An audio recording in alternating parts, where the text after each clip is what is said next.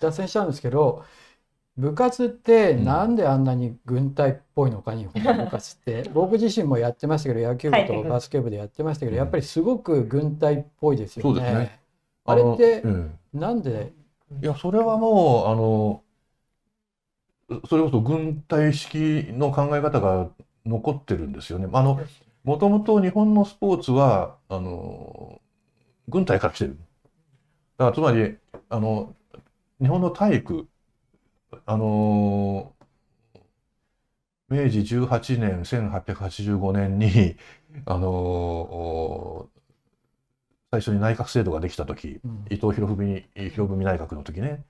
初代の文部大臣になったのが森有則って人ですけどこの森有則っていう人が戦前の学校制度の基礎をバチッと作ったんですよね。それまでは明治維新あの明治5年から学生発布があったけどそれから十数年の間はいろんな制度がねこうグラグラしていて定まってなかったんですよ。でそれをビシッと決めたのはあの森有則なんだけど森森有則が小学校で中学校で師範学校で帝国大学例っていった、あ学校例を出していってあの制度をカチッと固めたんですけど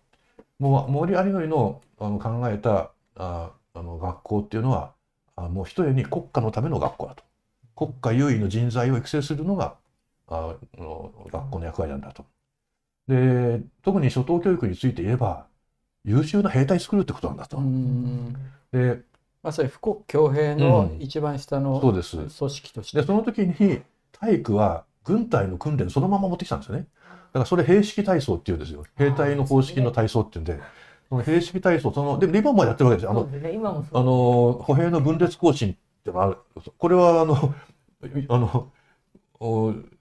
運動会のあの児童たちの入場行進が同じなんですよ。全体スズメとか全体止まれとかっていうわけですね。その全体止まれっていう時の体っていう字は体っていう字じゃないんですよ。あれは兵隊の体っていう字ですから。あ、そうなんですか。隊列組んで隊列組んでるわけだからその隊が止まるわけですから。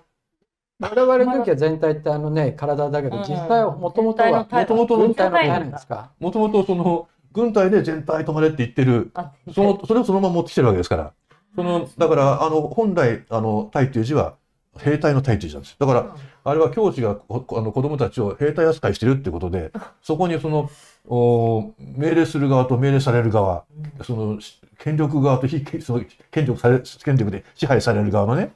権力関係がそこにあるわけです。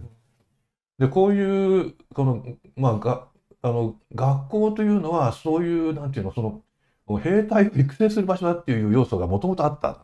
運動会の行進とかもそうですもんね。うん、軍隊ですよね。そうです。あの、運動会そのものが野戦演習から来てるわけです。野戦演習野戦演習なんですか？遠足は行軍から来てるわけでね。ああ。ランドセルは廃能だしね。あ、そうなの？だからああいう形してるんです爪襟の制服は陸軍の軍服ですからね。セーラー服は海軍の軍服だし。確かにそうですね。だからいろんなものが軍隊から来てる。だから日本の学校ってもともと軍隊式に作られてたわけで。あのー、それはもう全て国家のためのあの人間を作るんだ国家にその貢献する人間を作る特に、えー、庶民の男の子は良き兵隊になれと、まあ、徴兵制ですからねだから義務教育制度と徴兵制というのはもう一対のものとして、えーまあ、あったと。でそういう世界にスポーツもずっとそのスポーツはその世界の中でこう生き延びてきてその旧軍隊的なこう人間関係とか秩序とかっていうのが学校に残ってるし学校の中でもその部活動運動部活動には色濃く残ってますよね。でもなぜ戦後、まあ、民主化が急激に行われたわけですよね。でも部活だけ極めて軍隊的なものが残っちゃったんですから、授業は随分変わったわけですよね。うそうですね、まあ、教える内容な、ま、習う内容については。まああの先輩後輩の色濃い人間関係がそこにあるからですかね。同じ釜の釜の飯を食うみたいなね、うん、あの結局あれその旧陸軍の内務班ってあるじゃないですか。これ例えば真空実地帯っていう昔の映画とかあるじゃないですか。あのあれはあの人間の条件なんていうね、はいはい、そういう昔の軍隊描いたあまあもともと小説だけど、うん、その映画化されてるの見てれば、うん、本当にまあひどいそその古参兵と初年兵との関係っていうのがね、うん、もう王様と奴隷みたいな関係でそれでこう暴力が横行していて何かっていうとビンタハグとかね。こういう世界じゃないですか。でそういうのが部活動にもねもうその学年が一つ違うだけでもうなんか階級が違うっていうかね 人間の位が違うようなこういうのって例えばあのそうですねあのいろんなところに見られるだから宝塚にもあるってわけだから。宝塚ってあの余暇と本科と2年しかないけど1年生と2年生の間にすごいその身分差別があるとかね。それからあのまあ例えばあのある大学の私はあの昔聞いたことあるんですけどある新体操の部員の話聞いたことあるんだけどあの先輩の前では物を食べてはいけないとかね。そういうこう不分率のルールがあるとかね。でそういう世界が残っていてスポーツには非常に色濃く残っている。でそうそういう力関係があるからパワハラもセクハラもずっと残ってるわけですよね。で同じことをおそらくね自衛隊の中にも言えると自衛隊の中にたくさんあるじゃないですか、パワハラもセクハラもものすごく今は出てきてるけど、うん、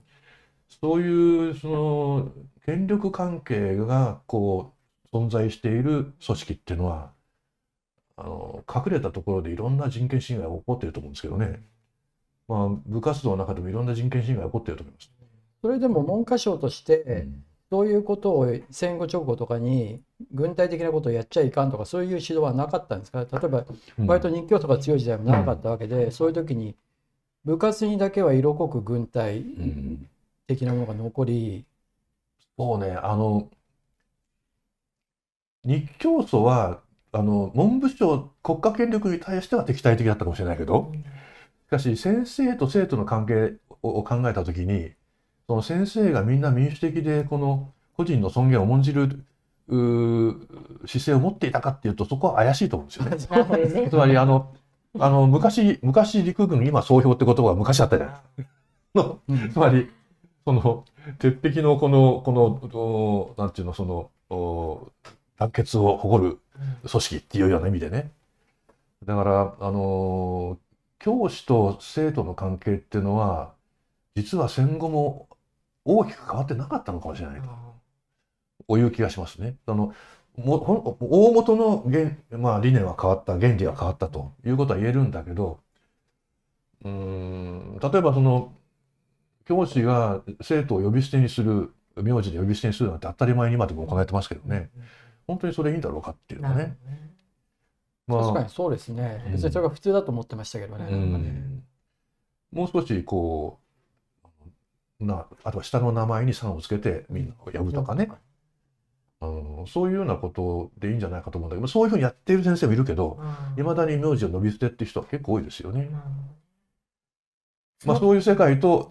元に戻ると清和会とは近いんですよ。つまりね、ああ親文庫文みたいな。まああのあのやっぱりそういうものが温存されていて、ええ、森喜朗さんがそういう世界の人だから。そういうある意味で親和性もあって、うん、彼らの中にも。森喜朗さんのあの座右の銘はあのメッシ方向ですからね。つまりメッシ方向っていうのは上位の権威に権力権威権力にもう絶対服従っていうそういう考え方メッシっていうのは自分を殺せですからね。まさに教育直後にも通ずる。そうそう。そういうあの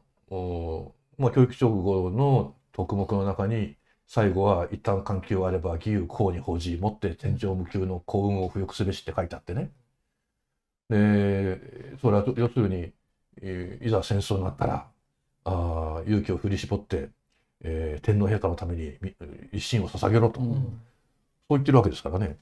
そういうあの個人の尊厳なんてものはこれっぽっちもこう重んじていなくて、うん、天皇のためあるいは国家お国のために自分を殺すことが美徳なんだっていうような、うん、こういう道徳を今でももうね大事だと思ってるような人が、うん、まあね今あの安倍さんの秋だとまた盛り上がりになるんじゃないかって言われてるけどあ森森さんがあの安倍派のなんかねキングメーカーみたいな地位に立ちかねないですよね。うん、森さんの鶴の一声で「いややっぱり萩生田君がいい」とかって言ったね、萩生田さんになるとかね、そういうことになりかねないですよね。でもあのだから萩生田さんだって統一教会とズブズブのわけなんだけども。ですよね。あの